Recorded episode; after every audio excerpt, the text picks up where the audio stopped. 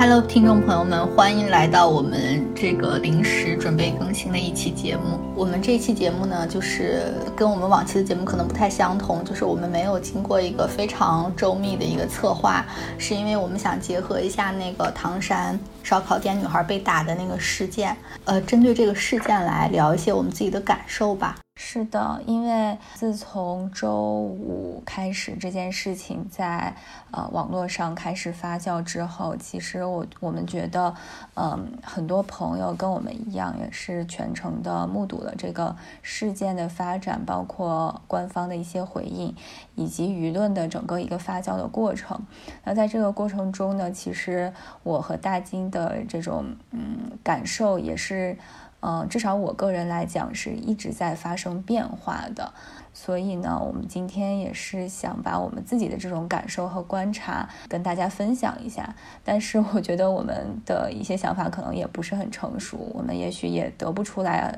特别有用的结论。但我想这也是作为呃社会观察的一个维度的一个真实的展现吧。对，而且尤其是我们俩都是。一个小男孩的妈妈嘛，然后我们有一个共同的感受，就是在目睹了这样的事情之后，我们都觉得在我们身上好像又多了更多的一份责任，就是我们可能对这个事件本身。就没有办法做什么。然后，但是我们从我们自身来说的话，我们在教育一个男孩子的这个过程当中，我们作为母亲来说，可以怎么做引导他在更加尊重女性这个议题上有什么帮助？如果就是我觉得有更多的母亲有这样子的一个想法的话，然后等这一批孩子长大了以后，整个这个社会环境这个现象可能会有所好转，或者说怎样教育我们的孩子成为一个更好的人吧。那我们先从这个事件本身大概来聊起吧，呃，因为这两天我的观感是把这件事情直接定义为一个嗯性别议题的案例来讲的话，其实是占了舆论的大多数的，但是在这个里面也有一些声音是。嗯，其实站出来在质疑说这件事情到底是一个性别问题，还是一个社会安全和暴力的问题？的确，这件事情如果我们简单化的把它定义为是男人打女人，我觉得是怎么说呢？是把这件事情的社会意义收窄。这件事情，我觉得根本上总结出来是人不应该用暴力来来发泄自己的愤怒，或者来。呃，表达自己的力量。这个是我们想跟大家澄清的，我们不想在我们的节目中说啊，我们要制造性别的对立，呃，这是男性群体对女性无情的碾压。我又回去看了一下那个视频，周六的晚上，其实呃，涉案的九人已经全部捉拿归案了。这九人其中有两人其实也是女性。当这几几名男士和店内的受害者女士发生冲突的时候，他们这个小团队中也有一个女生，拎着凳子就冲进了屋里，也要参与战斗。但是后来还有一个特别戏剧性的场景，就是其中一个白衣服的男的还无意中给了他的同伴这个女生一巴掌，然后就打得他特别的那个往后退了几步，然后他才发现啊这是他的同伴，然后这个男的又过去。抱了一下这个女生，表示安慰。我们在录这个节目之前，我和戴安其实就是我们进行了一个比较简短的沟通吧。然后我们也没有任何确定性的结论的事情，但是我们俩有一个一致性的嗯感受吧，就是我们其实，在男女议题上，就性别议题上这这个话题来说，我们都想很谨慎的聊这个事情，因为我们觉得。或者是我们都有点刻意想避开这个话题吧，我觉得这是一个非常对对于现在的舆论环境来说是一个非常敏感的，就是需要你用非常严谨的措辞来表达你的思想。但是其实人的思想和包括人的这种语言的准确性，它其实是我觉得不足以达到这个要求，所以我们都都想就是搁置这一块不谈吧。但我自己的一个感受是，我个人的价值观上来说，我虽然有点想。嗯，屏蔽这种两性议题的这个这种讨论吧。但是，我觉得在这个事情上，其实你是很难很难剥离开这一块的。我们其实昨天沟通的时候，我们好像达成一个共识，是它像是一个体力的强者对一个更弱势的这种这种施压，或者是这种这种暴打吧。但是我就是又仔细想了一下，我是这么觉得的。我是觉得，如果当时在店内的是一个年迈的男男性或者是一个小孩的话，他们可能就不会出现这样子的冲突，是因为他的起因是他想去骚扰这个女孩，不管是加微信也好，还是有一些肢体上的接触，他很明显他是因为对方是一个女性，他是有这种这种性吸引在吧，然后他才会。这是一个大的前提，就它不是一种就是劳力上的剥削，或者是你金钱上的掠夺，它不是抢劫，也不是说是我好像要压榨你，它不是这样性质的。我觉得如果是在这样性质的事件当中，我们是可以嗯把这个性别议题稍微弱化。但是像这一起事件，它的起因明显就是他想去一个性骚扰一个女性，然后被拒绝之后延展出来的一个结果。我觉得在这种事情里面就好像很难避免这个，但是确实。现在的这种男女一男女议题的舆论，好像只有站在女性的这一方才是一种政治正确。这种现象又是我，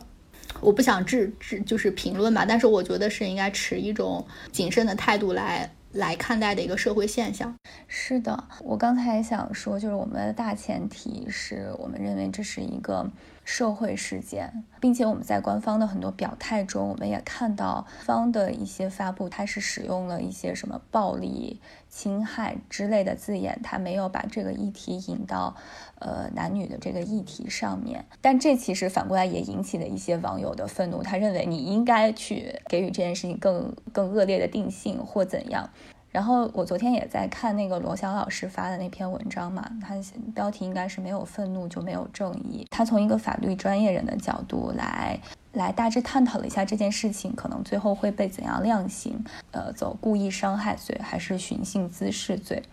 但他也没有提到说，比如说强制猥亵或者公聚众侮辱女性的这一点，因为这两个之间还是有比较。就是在我们普通人看来都是有比较明晰的这种区隔的，但为什么就是这个事件在网上曝光之后会迅速的被大众引到性别的这个议题上来讲？我觉得，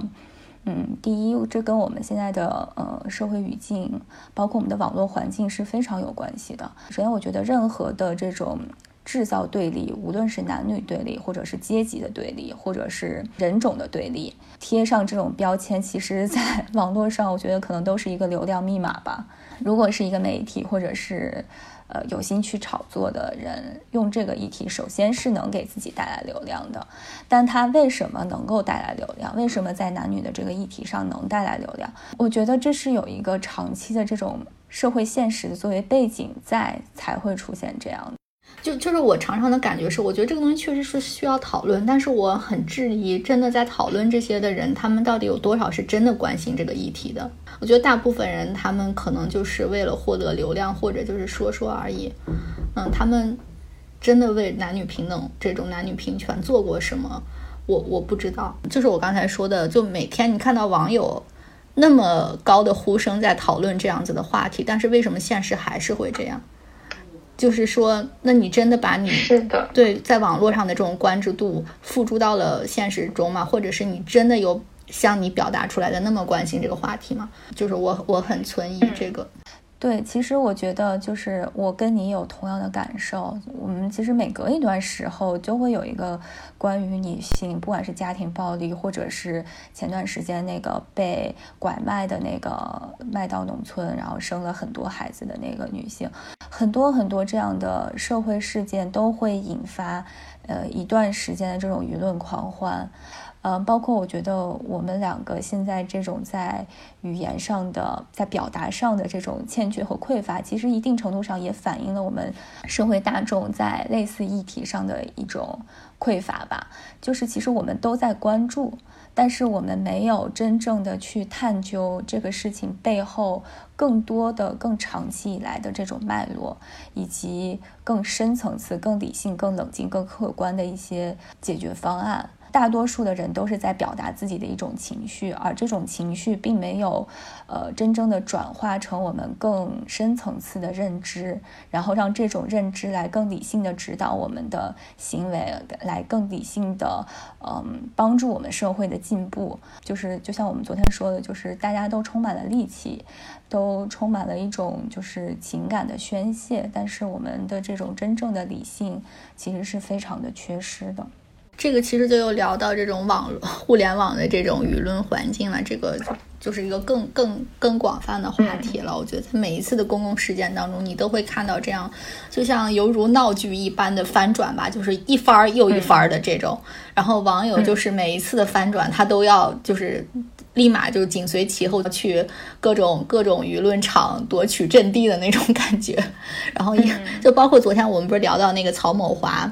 就刚开始，他们觉得这个是一个那个被就是那个打人的男性，网上把他扒出来，然后我去看他的抖音，哇，全部就是网友给他留言，各种谩骂。然后第二天就澄清，人家是被冤枉的，然后其他九个人都被逮捕了，就是这样，诸如此类的事件，我觉得太多了，就在每一次的公共事件当中都在重复上演。我昨天就是这样设想过，就是我尝试把这个施暴者和被施暴者的这种男女组合进行了一个重新的假设，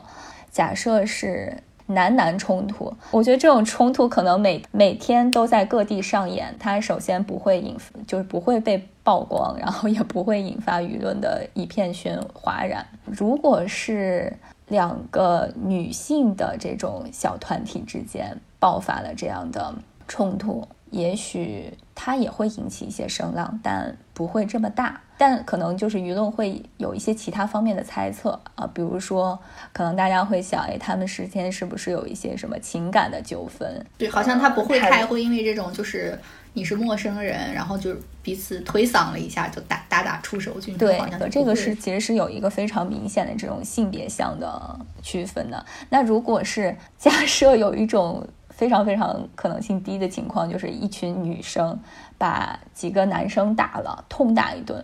然后男生几乎没有还手之力，当然，我觉得这种情况非常的罕见。你觉得舆论会怎么说呢？我很难想象，会觉得大快人心吗？我觉得也不会。但是如果我看到这样的新闻，我肯定是首先要去问为什么嘛。就纯粹是猜测的话，可能就会觉得其中那个男孩可能欺负了某一个女孩，然后他的姐妹团来帮他一起出力，就可能是这样子的一个一个一个假设吧。对，按我们这个现在社会的这种，呃，期待的走向，这个故事可能是这样讲的。所以就是在这个故事当中，我们也会看到，就是大家会问，是不是你这个男的有问题，所以才被打了？对，这其实对男性也是一种对他的不公嘛。就是我们预设了，可能是这个男性先先做错了什么，然后他才遭受了这样的事情。嗯，尽管这件事情的女生是。我们说是所谓的完美受害者，没有穿暴露的衣服，没有主动的挑衅，没也他也拒绝了，但他依然的遭受了暴力。但是在很多事件当中，呃，网友们也会问为什么为什么会发生这样的事情吧？我觉得这个是一个就是我们在去复盘一件事情的一个很自然的逻辑。但是现在的舆论会变成这件事情如果发生在女生身上。去问这个为什么，似乎就挑战了这种一部分公众的这种神经。就是这个事情确实是，就像我刚才说的，就是这是一种仿佛成了一种政治正确吧。就是你在一个公开的舆论场域里面，你只有表示我是站女权的，然后你才不会被攻击。因为我今天听了一个词，我觉得呃可以用来形容这个吧，它叫做一种矫枉过正的必要性。我觉得这个词就非常准确的概括了我对于这种社会现象的一种观感吧。就是我觉得他是有一点过分了，但是以现在的这种社会现实来说，可能就我们排除那些别有用心的他者，就是真的你想为女权呐喊的这些人来说，我觉得你可能没有更好的方式，所以他他确实是有一种必要性在。是这个过程，但的确也。侵害了一些其他声音的表达吧，就至少，比如说我们俩今天说这个话，其实我们的这种顾虑和我们的这种非常谨慎的措辞，其实也很大程度上反映了就是这种矫枉过正的必要性，在舆论空间当中给其他声音的人的这种压力。我相信我们身边也还有很多这样的人，就是他可能尝试去表达不同的声音或者观察的不同的维度，但在这种就是舆论事件当中。你这个就是会被无情的碾压的。这个在舆论场上，就像这个事件里面男性对女性的这种暴力一样，在舆论场上，你可能这种声音也是会被暴力的碾压的。我之前有一个什么事儿，我跟我朋友说，我说你这种观点应该，呃，来我们节目说一说呀。然后他说，这种这种东西没有人爱听啊，这种东西就是会被反对的呀，就是大家会，大家非常知道。呃，现在的公众想听什么，然后也非常知道就是哪些话会给自己带来麻烦。就像如果你在事件当中拔刀相助的话，你自己也会沾上一身的灰，也会被打倒。我觉得这个就是就之后的这个后续的舆论的讨论，我们来说吧。但如果就这个事件本身来说的话，我我们俩并没有 占这个男性的意思。我们都觉得 对。对，但是就是就后续的这种在不管人在朋友圈或者在微博上的这种舆论的讨论来说，我们的一个感受吧，嗯，然后其实我们最我们俩昨天聊的嘛，就是有一个很很大的感受想跟大家分享的，就是我们不觉得说男女性别是一种对立的关系，但我们首先承认是女性在成长的过程当中，你可能是是比男性要更容易受到。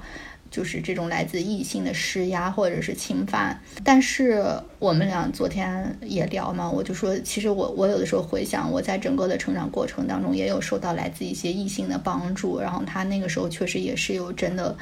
呃，温暖到我，或者是给那个特殊环境下的那个那个女性一些一些支持吧。我觉得这种事情也是我们应该看到的。我在上大学的时候，有一次跟我的大学室友，我们出去去天津玩儿，然后后来就去看他的一个男嗯男生朋友在天津的。后来我们准备离开天津的时候，我们俩一起在天津火车站排队买票，但是因为它是一个那种自助售卖机，然后我们都不太会使用，所以当时操作的过程当中就出现了一些时间上的延迟。然后当时排队在我们后面的一个也是一个年年轻的男性，就是一个小伙子，二十多岁。他就嫌我们动作太慢了，然后他嘴里面就不干不净，一直在说我们，大概的意思就是不会买你就赶紧走，就类似于这样子的措辞吧。然后后来就是陪同我们的那个天津本地的那个男孩，他就站在旁边嘛。刚开始他没有显示出来他跟我们是一起的，后来他听到别人骂我们之后，然后他立马就站了出来，他就跟那个男生说，呃，说大概的意思就说是你给我嘴巴放干净一点。那个男生一看我们是有其他男生相伴的，然后他立马就收敛了态度，然后就低着头，就再也没有说过任何话。然后那那一个时刻，我我感觉那个男生确实是有帮助到我们吧，或者说是给给我们提供了一种安全感吧。我觉得，就像我昨天说的，我觉得任何的就生物其实就是一个恃强凌弱的这么一种群体，就无论是动物还是人。我觉得这个字就是在小孩身上，其实就体现的非常明显。就比如说我儿子，他出去，尽管他有时候那个，呃，比如说很舍不得自己的玩具被别人拿走，但如果说这个抢他的玩具的是一个比他年龄大的孩子，不管是男女，他都觉得会评估一下自己的实力，然后他就会放弃。然后，如果是一个比他年龄小的，就是在体力上不如他的，他就会显得很厉害，就就就要往过抢。我觉得这个是一个生物的本能，就是你那个事情当中，这个就是那个在后面说你们的这个男生看到你们旁边还有别的男生的话，他的气势就会弱。他其实就是会评估一下这个现在的这个情处境是对于他是有利的，还是对他来说危危害比那个益处大嘛？所以我觉得这是一个就是生物的本能，然后又生物的这种就是说男性在生理上一般又是强于女性的，所以女性可能天然处于一个生理上的弱势。这也是为什么我们现在就是可能我们在这个舆论当中也听到很多女生在在说嘛，因为我们是天然弱势的，那我们就呃，会希望我们得到更多的保护。然后，如果这个保护我们没有办法，就是从个体上保护自己的话，那么社会如何来给我们这个保护？而且我们刚才聊这个的时候，我就又想到一种舆论的声音。现在就是很多，我都甚至不知道他们是不是女性吧，就很多网友吧，就网络上的声音，他甚至你觉得你要承认女性天生是有比男性的这种弱势，就在体力方面，嗯，它都是一种感觉被冒犯到的，对，嗯，然后这个就让我非常的，我也不能叫不是吧，但是我肯定。不想赞同这样的观点。他举了一个例子，就是说，比如说，呃，你们共同要在一个围墙外面，就体育场外面要看那个场内的足球比赛。然后这个时候，怎么样是公平呢？就是一个高个子的人，他本身能看到的话，就可能他有只有几个苹果箱吧，他就不需要踩这个苹果箱。但是如果有一个小孩的话，你就要给他更多的苹果箱，让他以达到跟这个高个子的男嗯人，然后同样的高度。就是你看起来你是把所有的资源都给了这个弱小者，但是其实你为的是追求最后的那种公平，就是他们共同看到了比赛。我觉得这个的前提其实就是，比如说男性和女性，我我不我不知道，我假设如果我们承认我们是有这种体力上的劣势，相对于男男性来说，那我们就应该要求社会更多的，呃，不管是从呃程序上的还是规定上的这种更多的偏向。然后以寻求一个公平的结果，嗯，我觉得这个事情如果给了我的话，我不会觉得是好像被冒犯了的 这种感觉。嗯，我最近也在一直想这个所谓的现在的女权的这种舆论的事情，然后我其实我没有任何的这种理论的依据和背景，所以我就去看了那个李银河老师写的那个女性主义那本书。呃，我只看了开头一点点，就是一个前言，但是他在里面就是介绍了女性主义的这个五种立场吧。它其实有一个时间大概的时间的脉络，但是其中的一些立场其实现在也是共存的。首先，第一个立场就是男尊女卑，这个我们非常好理解。发展到了一定阶段，就出现了男女的绝对平等的这样一种。呃，思潮这种绝对平等，就像就是我们刚才所说的，就是呃，女生要在任何的呃社会维度都与男性一样，你们可以做相同的工作，你们在任何的事件上不受任何的限制，你们完全是被同样的对待的。然后再发展到后来，就出现了一种嗯男女相异的一种男女平等。就是你刚才所说的，我们要承认男女在天然的生理上的呃决定他们的一些区别。那么我们有在这个预设下，我们在讨论要不要给予女性更多的保护和更多的优待。然后再往后发展，其实就发展出一种我们现在所说的极端女权的思想嘛，就是女尊男卑。我们有时候会看到，就是 有一些极端的呃女权主义者，他会说呃女性是更优于男性的。呃，叫什么呀？物种 有一些，我觉得措辞很让我真的也可以说是觉得有一些不适吧。嗯，其实是用当年很多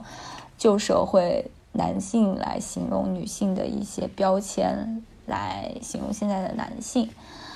然后再往后就发展出了男女混合的呃。一种思潮，就说男女界限不清，因此难分高低，是不分高低的，这是一种后现代主义的女性主义吧。从从从学术的角度看，我觉得就是，反正学术这个东西，其实女性主义是很很很新很新的一个理论，是也就是发展了可能呃一两百年，呃，包括后面说的这些理论呢，也都是几十年内才出现的。所以他们肯定是有一个并行的过程，而且我觉得学术这个东西就是有一种，嗯，有的时候会为了批判而批判嘛，所以有时候会走到一个越来越窄的一个路径上来讲。但是我觉得总体上，我觉得是有这么一种区分的，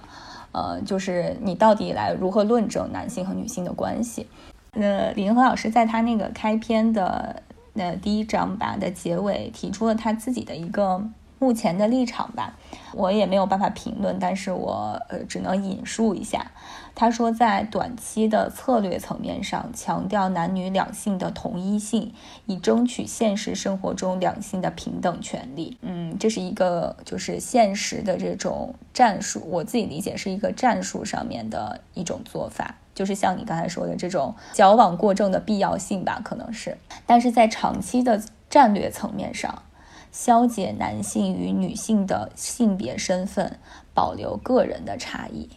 其实我觉得这个其实嗯讲的挺好的。我们现在都是把男性和女性作为一种，它其实是一个群体嘛，但是我们好像就要把它做成一个个体一样的这种，但其实里面的每个差异是就个体的差异是非常大。就是我们其实更多的，我觉得呃长远的来看，如果是一个更健康的观点的话，可能真的还是要把这个个体性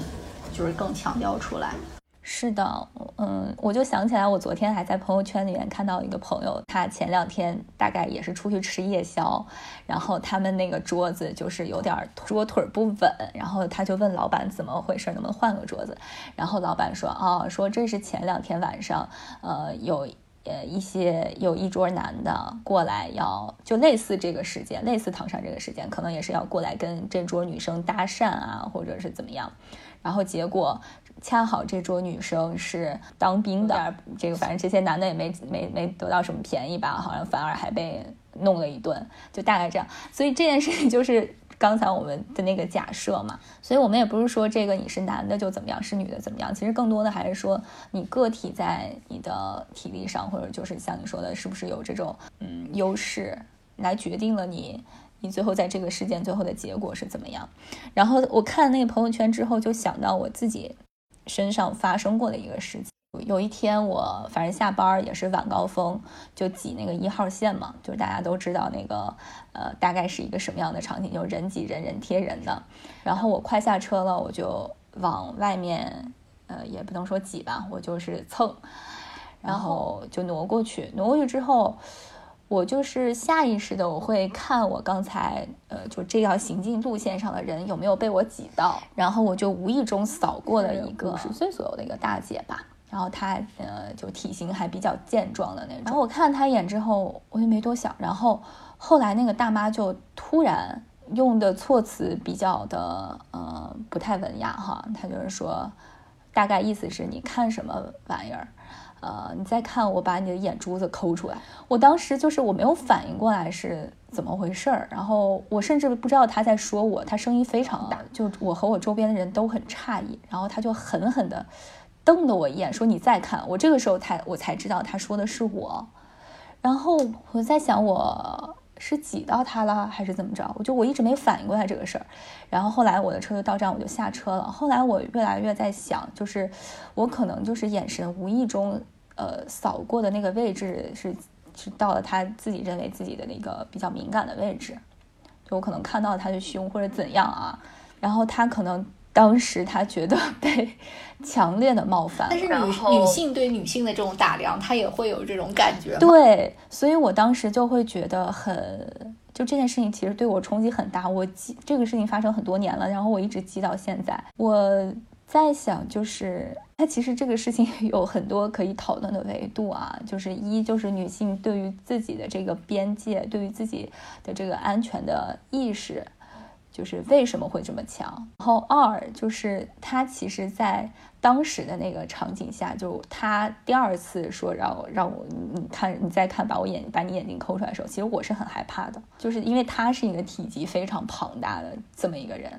就是如果他做出来什么事情的话，就是幸亏我到站了，反正我就下车了。就不然的话，我也是很难招架。所以就这种就是个体力量上的悬殊，其实是真的是个体对个体的，而不是一个性别对另一个性别的，都需要个案分析。嗯，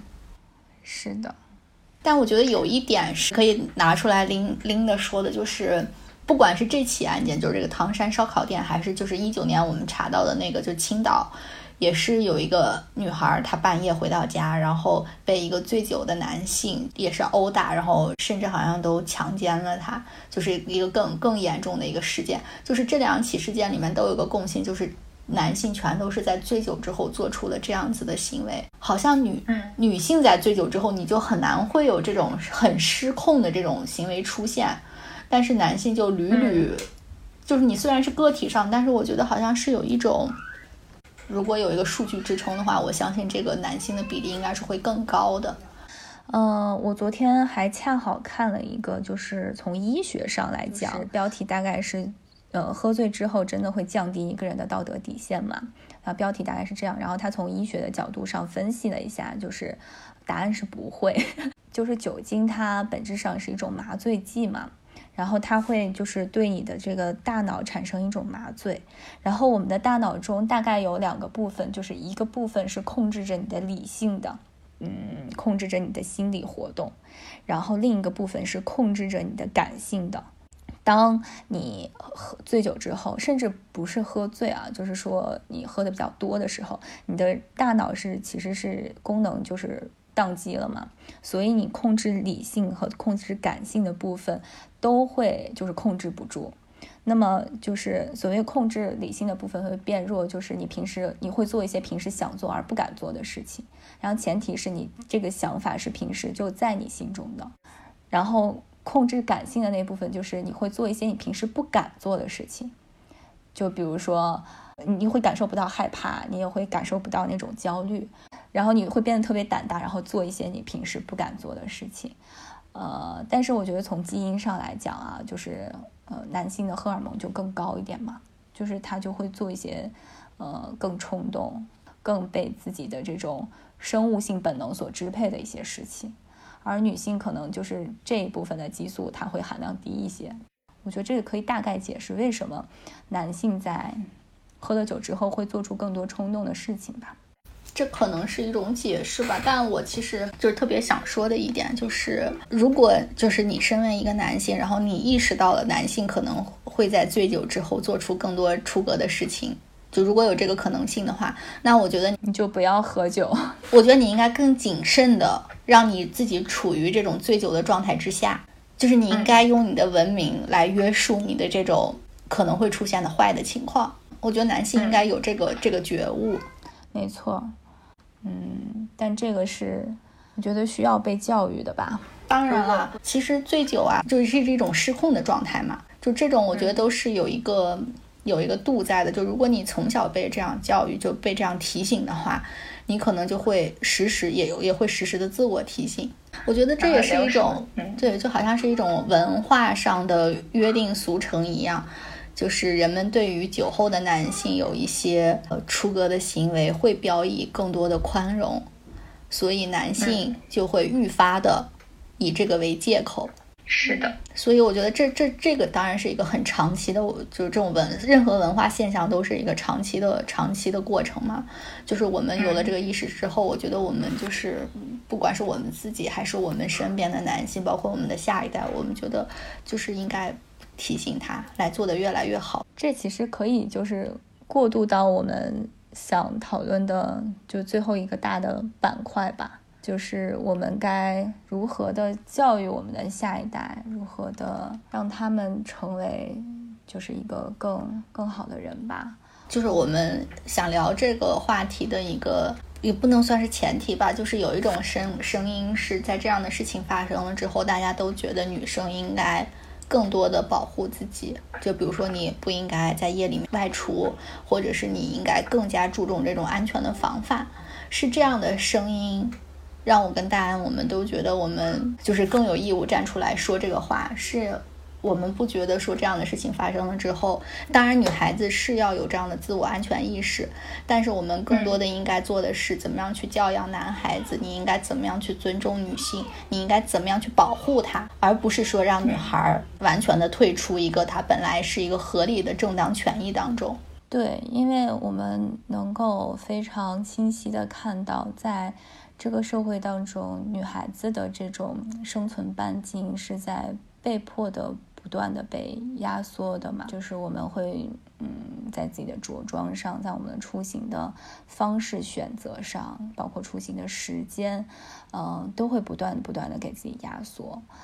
但其实我昨天也看了一些评论，然后就包括一些男孩啊，他会。有意识到自己在比如说夜里的出现会给呃就是陌生的女性带来一些压力，所以他也会相应的收缩自己的呃边界。比如说他会看到夜里一个女生单独在电梯里的时候，他呃会选择啊我坐下一班电呃电梯。就有一些男孩子是有这样的自觉的，但是我觉得其实这样的话，其实对于这部分男生他自己的。呃，生活边界也是在被压缩。对，但从社会 as a whole 就是一个整体上来讲，就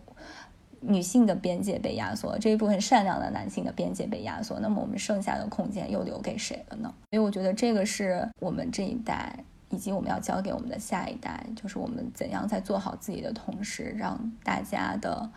呃生活的边界都可以更灵活的自由起来。所以我们也想对通过我们自己的呃目前的一些不成熟的小想法吧，来谈一谈我们想呃应该怎样教育我们的下一代吧。嗯，那我们应该具体怎么做呢？我觉得首先第一点就是你要想让你的孩子看到如何尊重女性的话，你他的父亲首先就要做得很好。对，就是父母是孩子最好的榜样嘛。嗯，其实这个就是父母应该共同努力。然后，呃，父亲首先就是你怎样对待你的爱人，你怎样对待你的父母，呃，就是你孩子的这个第一个所接收到的信号。然后就包括，其实我们在看很多育儿的书的时候，里面都会讲说，不管你的孩子犯了呃怎样的错误，用暴力去呃制服他，都是一种。嗯，最无效也是最愚蠢的方法，因为就是你不能打着你的孩子跟他说你不能打人，说这种你是完全没有效力的。所以真的就是所谓身教胜于言教嘛，就是你无论怎样说，你的行为对他是一个最好的示范。是的，当我们有了孩子之后，我们对于这种自身暴力的使用吧，就是应该是非常非常谨慎的，尤其是在。教育孩子的这个过程当中，呃，那除了这一块，我觉得我们对于孩子的这种情绪的表达和控制，也是，嗯，一个很需要就是强化的部分。嗯，因为我觉得很多的男性他是都是在情绪失控的情况下，包括那个，就比如说唐山这个这个这个男打人的这个男生，他就是在被拒绝之后，他可能是感到颜面丧失，或者是。对对，被冒犯了。对，而且包括青岛的那个男性，我觉得那个那个男性太那个事件太典型了，就是他是喝醉之后，他要去见他的女朋友，结果他女朋友跟他分手，然后拒绝见他。他是就他平常是一个有正常工作的一个职员，然后他是在这样子的一个情况下，然后既然就做出了这种暴打加猥亵这种陌生女性的这种非常恶劣的行径。我觉得他们对于自己的这种情绪的把控能力都极其的、极其的薄弱。就是首先，我觉得，呃，第一步，我觉得肯定是你要教会孩子怎么去识别情绪嘛。就是你要明白你处于一个什么样子的情绪当中。这个其实是有很多绘本现在我觉得都做得很好，都关注到了这这这些方面。然后，孩子识别到自己是一个什么情绪之后，下一步才能知道我怎么才处理它。就是我最近反正也刚好看到了一个呃方法，就是它叫嗯英文叫 time out，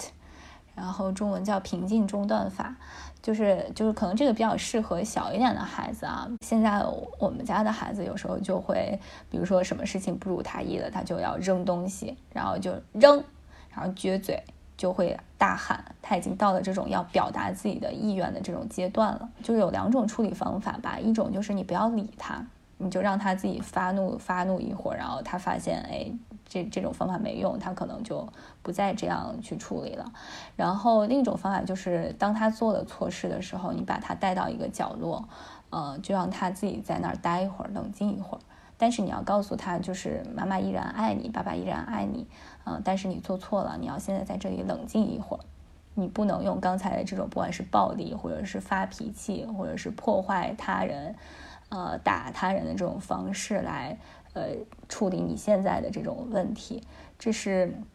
可能是一种比较常用的方式吧。除了教给他们就是正确的让自己的这种负面情绪溜走以外，我觉得也应该让他们就是，呃，学会怎样呃正确的去表达自己的一种呃其他的情感，比如说，就是我相信我们很多女生小时候都经历过，就是呃被男孩子欺负嘛。不管这种欺负是基于什么，很多的时候小男孩就是不会表达自己的情感，他喜他喜欢一个小女孩就要去揪她的辫子，或者去撩她的裙子。我觉得就是身为家长，我们的义务是告诉他你应该怎么样对待身边你喜欢的人，如果你想吸引他的注意，你应该怎么办。而不是就是用这种就是欺负他、激怒他的方式来引起他的注意。而且我觉得，就是你作为父母来说，你在跟孩子的沟通的这个过程当中，呃，其实你的语言也要越来越。准确吧，我觉得是，就是像我有的时候，我们我们家小朋友现在也是嘛，他就经常拿不到什么东西，就是不如愿之后他就会哭，然后他每次哭，我都会跟他重复一句话，我说宝贝，哭是一种情绪，就是当你感到难过、感动或者是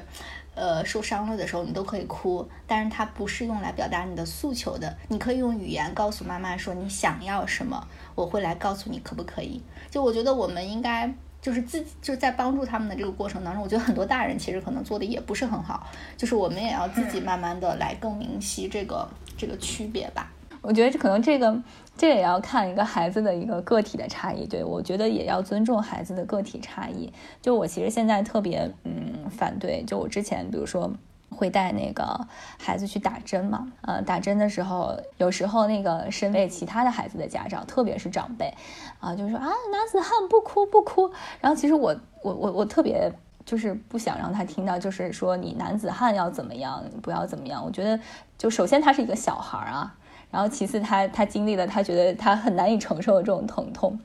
然后再就是，但即便是男孩儿。也不是说你不能哭，你有这种情绪，你应该去表达。有时候他吧，比如说我要走，我要出门，或者是有时候可能有一件，呃，有一点危险的事情即将发生，然后我可能当时有点着急，我说不要不要，就是我会语气上稍微有一点急，呃，但我并不是骂他或者是要怎么样，他就会觉得心里面很委屈，然后他就会瘪嘴，但他瘪嘴的同时他又不哭，他又特别倔，他又不哭。我就会，我就会跟他说：“我说你要是心里面难受，我会首先跟他解释，我说这件事情是怎么样的。但是我又会跟他说，如果你心里面委屈，你想哭，你就哭一哭。就是我觉得这其实也是一点，就是你要。”呃，告诉你的孩子，不不管是男孩和女孩，你不要用这种性别的这种 stereotype 去要求他们，什么男儿有泪不轻弹呀，什么男孩就就不能哭，你要忍住什么的。我觉得，如果你让他忍住，那他这个情绪迟早要找到另外一个的出口去发泄，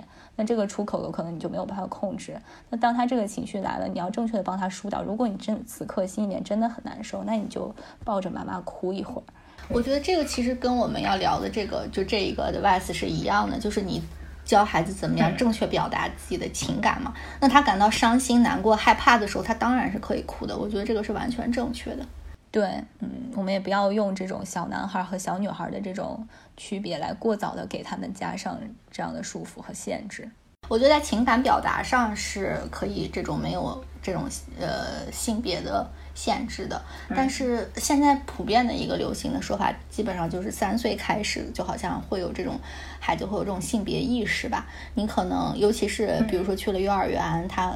大量的开始接触这个，就是男生女生开始接触的时候，他可能就是你在一些行为规范规范上，你需要给孩子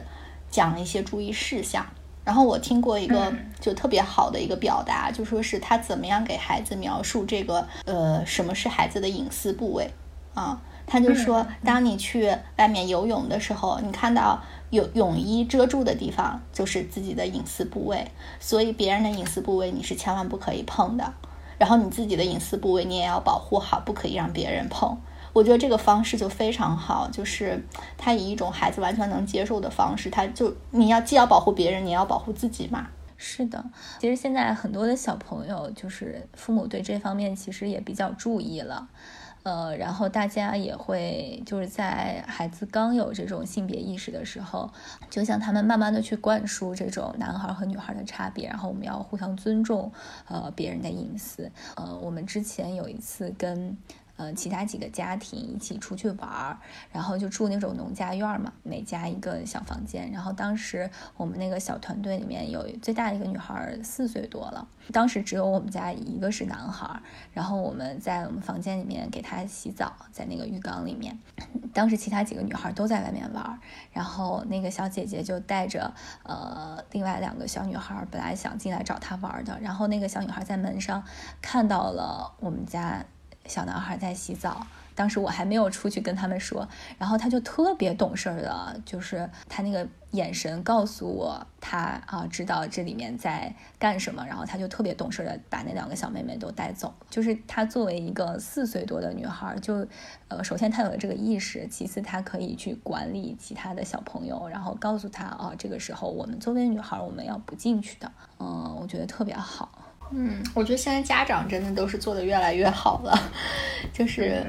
哎，所以每次聊到这种事情的时候，有的时候就觉得可能还还可以抱以一种乐观的态度吧。就当我们的孩子长大，这个社会或许会变得更好一些。还有一点吧，我希望我的孩子将来不要因为性别或者是外表而 judge 别人。就是我觉得这件事情在很多女生身上，就是包括很多男生身上，都会，呃，有一种隐痛吧。就是不管你是当面的，呃，有意的还是无意的，还是背后的啊，然后让这个当事人知道了，你对他人的评头论足，对他人外表的指手画脚，其实是会是一件很不好的事情。我觉得这个其实我们作为成人也是应当就去自我反省的。我们很难避免这个事情，我觉得就是很难避免。但是你这么一说，我其实就又想到了一个我们成长过程当中可能会遇到的事情。我记得那个时候上学的时候，好像很多男生就会有这样无聊的举动，就是他们好像会给班里面那种女生就长得好不好看排名。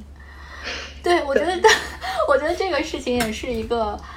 对我们成人来说，反正至少对我来说，我觉得看起来是有点糟糕且无聊的事情嘛。可能对他们来说有一点 小趣味，但我觉得这个其实是可以跟孩子都通过对跟他的沟通吧。就其实这个跟刚才你说的，他也是一种外表的 judge 别人嘛。那我们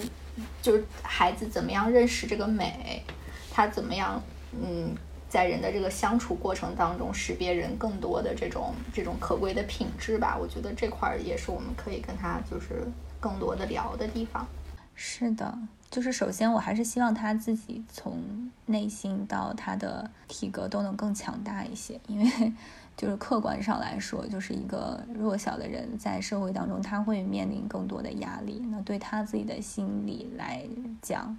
嗯，成长，嗯，我觉得是弊大于利的吧。他需要更，他需要内心变得更强大，他才能够在这个社会上很好的去去发展吧。对，而且我觉得这一点其实是不局限于是男性，就是男孩女孩都是这样。就像我昨天跟你说那个例子，就是我我特别欣赏的一个女明星叫卢靖姗嘛，然后她就是一个。极其爱运动，然后的这么一个女性形象，很多媒体之前就并购她，就觉得她腿太粗，就一直榨着她的身材。然后后来有一次，她就被当面提问了这个问题，就是你怎么看待别人老对你的这个腿粗，然后身材不好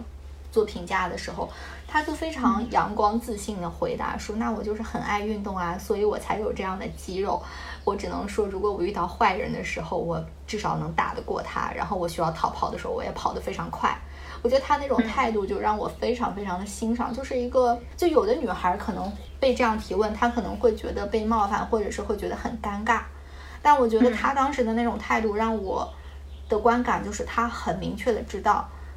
他们会这样炸住我是他们的不对，这跟我没有关系。这是需要一个非常强大的自我内心，已经完全自洽的这种心理。这这种价值观是我们可以不断的就是给孩子培养的，就是非常正向，然后非常积极。对，我觉得这其实延伸到另外一个。呃，不太相关的话题，就我们现在这种就是审美啊，我觉得，呃，就是她的这种价值观，其实是在女明星里面非常非常少见的。我觉得绝大多数女明星还是会被这种上镜的好不好看呀和这种大家的评论所绑架的嘛。嗯，但其实我觉得现在在呃整个社会上，就大家对于这种强壮女性的，也不能说强壮吧，就是说是这种健康美是呃更给予了更加多的关注。就大家现在的审美也在慢慢的发生了变化。尤其我觉得像谷爱凌这样子的超级爱豆出现之后，她真的是带带起了一阵这样的风潮。而且我相信现在的年轻女性，就是越来越多的、越来越高的这个比例吧，她们是崇尚这种价值观的。对，我觉得这是就是非常好的一点。其实也希望告诉我们自己，告诉我们的孩子，就是当你强大了之后，你要嗯勇敢的去保护自己和身边的人，不管他是男孩儿和女孩儿，你不能利用自己的这种优势，呃，就是把它转转化为暴力。这个我们刚才聊聊过了嘛，就是这种呃保护他人，我觉得最终其实是。其实是对他人的一种尊重，尊重与你我不同的人群吧。我觉得很多时候，就像我们刚才聊的很多舆论上的事情，就是大家现在的这种戾气啊什么的，我觉得普遍是缺乏一种同理心。嗯，大家不会讲这个话，我们讲出来，这个这个这个这个架我们打了，会对他人造成有什么样的伤害？就大家都是在站在自己的这种立场上，选择对于自己有利的事情。然后我觉得从更广泛的这种社会层面，我觉得需要让我们的孩子和我们每一个人都是更加具有具有同理心，关怀与我们不同的，与我们平常可能看不到的这种不同的人群。就此外，我觉得就是如果你是那个被评论的对象的话，我觉得你也应该就是有一个认识，是其实很多的网友，我觉得他们对于自己的言行是有一种没有觉知的感觉，可能也不代表他们的真实的想法。就他们经常是有一个有一个理论出来，然后他就跟风说这个理论，然后过两天又有一个 B 理论出来，他就又又崇拜那个。我觉得他们完全没有自我的判断，就是如果你被这样子的人榨汁的时候，你就。看看就就好了，就不要，千万不要，嗯，就让他让这种言论让你受到伤害。对，其实我也是想说，就是我们没有办法要求每一个人都。呃，具有很高的认知水平，就好像，比如说，我觉得最近的有一些言论，不管是攻击男性的还是攻击女性的，如果你把这种无差别的言论，就是你不是男的，就是女的嘛，你就完全套在自己的身上，觉得自己的权益受到了莫大的损害，自己的公共空间遭受了他们的侵蚀，而变得非常愤怒，我觉得你就是被这种舆论所操控了，就是他们就想看到这样。就是，难道你要就成为这样的一个呃牺牲品吗？就是就这种很很，我觉得是一种很很容易被识别的且很低级的这种暴力所所击溃了。我觉得这是一个非常呃软弱的表现，这也是我们要在心理上就更加修炼自己的地方。就我一直有一种特别想避免的这种这种现象发生。嗯，就比如说，当我们跟一个男性构建了一种比较特殊的关系，不管是夫妻关系，还是就是像我们有了一个孩子，我们是这种母子关系。当我们的伴侣或者是儿子犯错的时候，我觉得女性应该以一个什么样子的态度来对待？我印象特别深的就是一个很著名的 事件，就是有一次徐帆接受金星的采访，然后金星就问他，对，说是肯定有很多人就是跟你老公有一些这种暧昧吧，然后。徐帆的回答就是：反正这是我们家的，我又不吃亏，就是他又不吃亏，说他他们家他们爱往上扑，他又不吃亏。然后就就是这样子的回答，我相信是一批女性的声音，但是这个是让我很很不适的。就我我我不喜欢的一点就是，当我们跟一个男性构建了一种这种特殊的关系之后，我们就无法和其他的女性共情了。这个是我。一直很想避免的，就是不管是我的丈夫还是我的孩子，如果他有一天，可能就比如说我的孩子可能在幼儿园，他就是不小心打了一个女孩，我觉得我也会非常生气，我会跟他讲这个事情到底是有多严重。我觉得我们应该时刻就是警醒这种事情的发生，就是女性在这种亲很亲密的这种关系里面，以后常常有时候可能会出现这种立场的摇摆。我觉得在婚姻关系上，就这种。就会它变成一个更复杂的这么一个事儿，就是它不仅仅是情感，夫妻它变成了一个很大程度上变成了一个利益共同体，这些就是这些因素都会影响着他们的行为，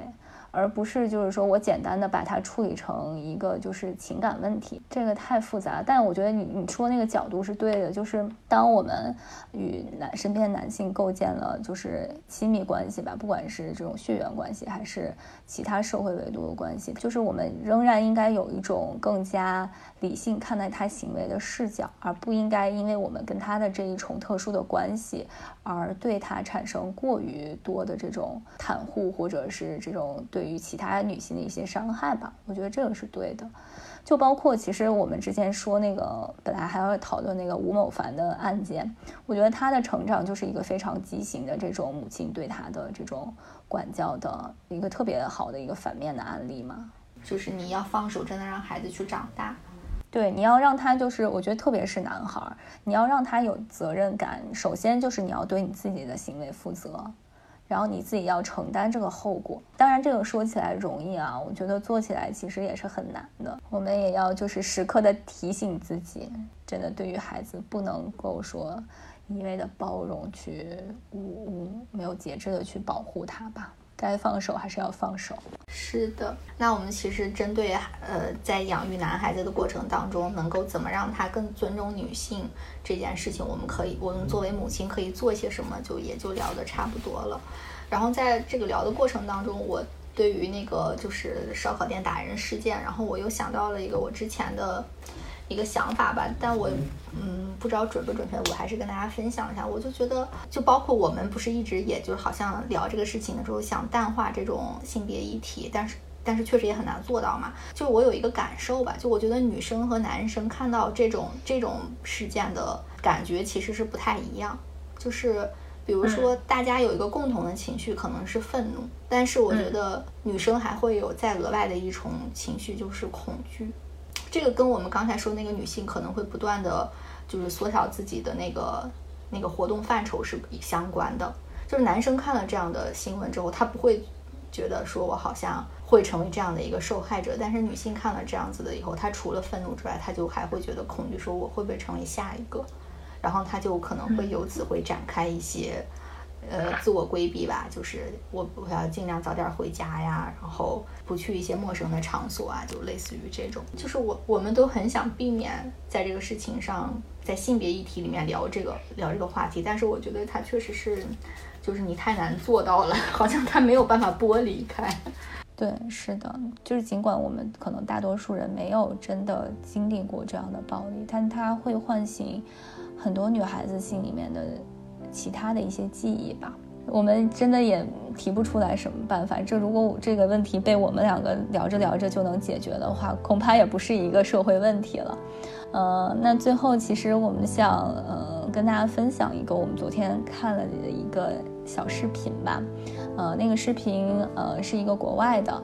呃，非英语国家的一个视频，呃，它里面采访了很多大概呃七到十岁不等的小男孩，问了他们你们将来想做什么，为什么，然后大家都给了一些非常童真的呃答案。然后这个时候，呃，这个节目组邀请了一个长得非常漂亮的女生，呃，来来到他们面前，然后所有的男孩就是这个是单独采访的啊，分别。呃，表达表现出那种非常喜欢、害羞、开心的神色。当他对呃，就是让这个那个导演组让这个小男孩分别呃对这个女孩做一个比较友善的举动，然后这些这些小男孩就呃非常腼腆害羞的拉拉这个女孩的手，或者轻轻的摸了一下她的脸颊。我相信应该是在征得这个女孩的同意的前提下的。然后后来话锋一转，然后这个话外音说：“现在。”请你打他，然后所有男孩的表情都变了。当时其实非常担心这个，我不知道他们会最后怎么处理这个视频。我很担心，就是对这个小男孩个体来说有一些什么不好的影响。但是所有的男孩表现的都非常棒，他们的答案我觉得就是这种，就是生命之初这种最质朴的、最最友善的答案。我觉得值得我们所有成年人学习。他们说。不可以打人，尤其是她还是一个女孩，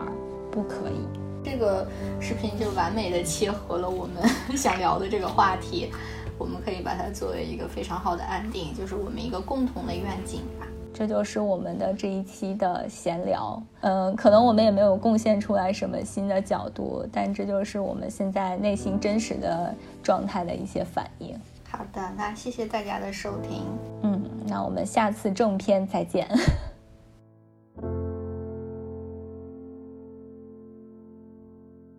感谢大家收听，你可以在微信公众号、微博、小红书搜索 “bbm bye bye mom” 关注我们，还可以在苹果播客、小宇宙等泛用型客户端，以及喜马拉雅、网易云音乐、荔枝播客、蜻蜓 FM 等平台订阅我们的节目。如果你喜欢我们的节目，别忘了给我们好评或点赞，或是在微信公众号下方点击喜欢作者给我们打赏。我们也期待在评论区与你互动。下期节目我们不见不散，拜拜。